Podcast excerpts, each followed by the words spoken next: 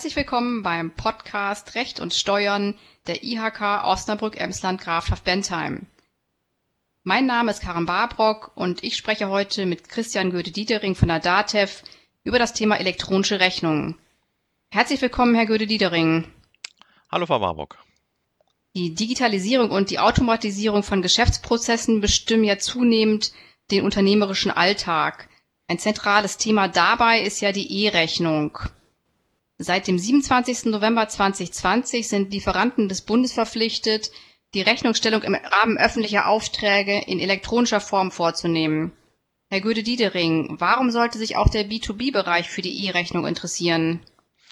Ja, ähm, da würde ich ansetzen und die Frage beantworten, wofür steht der Beleg erstmal grundsätzlich? Wenn ich eine Rechnung schreibe, dann möchte ich ja einen Geschäftsverfall dokumentieren. Das heißt, die erbrachten Leistungen, die äh, Artikel und so weiter, das ist aufgeführt und damit rechne ich ja dann eben meine Leistung ab. Und jetzt ist immer die spannende Frage, wenn ich das Ganze auf Papier mache, wie kriege ich jetzt diese Inhalte eben weiter in andere Programme hinein?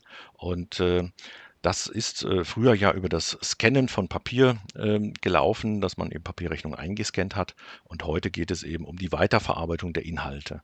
Und genau da setzt eben auch hier das äh, X-Rechnungsformat eben äh, bei öffentlichen Aufträgen an, dass man gesagt hat, ich habe hier ein spezielles Format und diese X-Rechnung, die kann ich dann eben weiterverarbeiten als Verwaltung und das hat man dann als verpflichtendes Format zum 27.11.2020 eingeführt. Und da das ja immer weiter voranschreitet, ist es eben auch für den B2B-Bereich sehr wichtig, weil man möchte ja eben nicht nur eine Rechnung haben, sondern die Inhalte aus der Rechnung auch in anderen Programmen nutzen können. Und wie funktioniert das in der Praxis mit der E-Rechnung? Brauchen Rechnungsversender und Rechnungsempfänger eine aufeinander abgestimmte Software? Und muss der Rechnungsempfänger elektronische Rechnung überhaupt akzeptieren? Ja, bei der äh, X-Rechnung ist es ja so, dass eben hier dieses X-Rechnungsformat erzeugt werden muss. Dafür hat der Bund eine Plattform geschaffen und auf dieser Plattform kann ich jetzt dann ähm, eine X-Rechnung erzeugen über ein Webformular. Ich kann aber auch mit einer entsprechenden Software äh, das X-Rechnungsformat erzeugen. Und ähm, es gibt ja schon seit Jahren das Zugpferdformat vom Forum Elektronische Rechnung Deutschland, also ein standardisiertes Format. Und ab der Version 2.1.1 hat eben dieses Zugpferdformat auch die Möglichkeit, X-Rechnungen zu erzeugen, weil beide auf einer Europanorm basieren. Und damit ist es mir möglich, dann eben auch über die Software direkt solche Rechnungsformate zu erzeugen.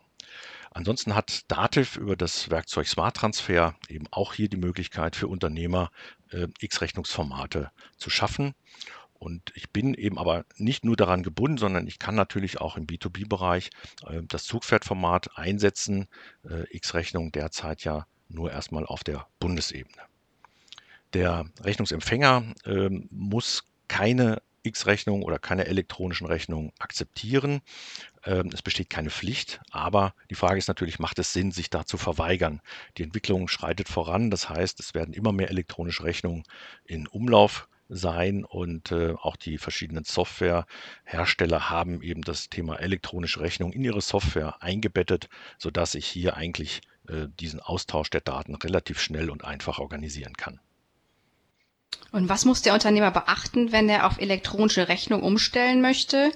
Können Sie Tipps für einen Fahrplan geben?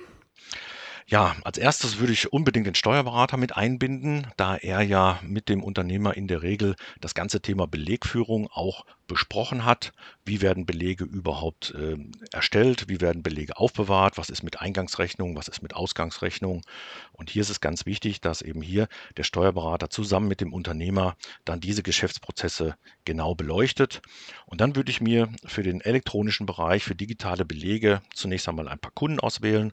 Mit denen würde ich erste Erfahrung sammeln. Ähm, das ist für beide vielleicht eben auch äh, ein interessanter Prozess. Und da muss ich überlegen, sind meine Prozesse wirklich schon so weit abgestimmt? Gibt es irgendwo Haken und Ösen? Was kann ich noch verändern? Was kann ich verbessern?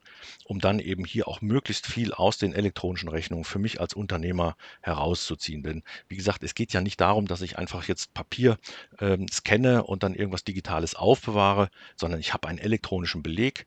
Den elektronischen Beleg muss ich aufbewahren und ich möchte aber die Inhalte weiterverarbeiten und für mich nutzen, damit die Prozesse viel effektiver laufen können.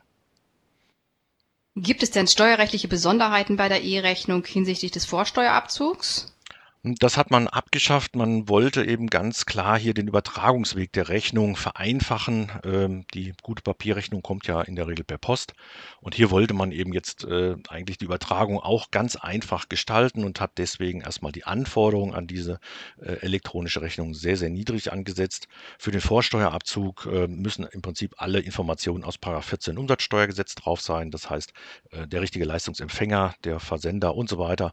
Also alle Angaben müssen auf der Rechnung sein und dann ist man vorsteuerabzugsberechtigt. Da gibt es erstmal keine weiteren Voraussetzungen. Wie sind denn die elektronischen Rechnungen aufzubewahren? Ja, es ist ja immer äh, wichtig, dass eben einmal die Unveränderbarkeit dieser Belege äh, nachgewiesen werden kann, zum Beispiel bei einer Betriebsprüfung, dass man sagt, diese Inhalte der Rechnung sind eben nicht manipuliert worden. Und äh, das mache ich über verschiedene Techniken. Das ist äh, dann immer eine Frage der revisionssicheren Aufbewahrung und Archivierung.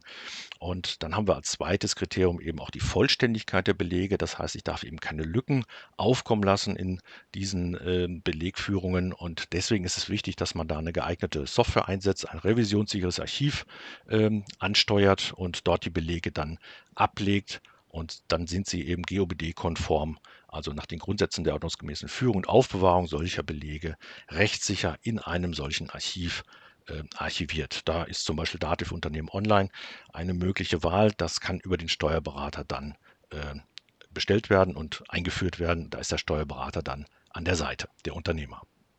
Vielen Dank, Herr Göde-Diedering. Sehr gern, Frau Barbock.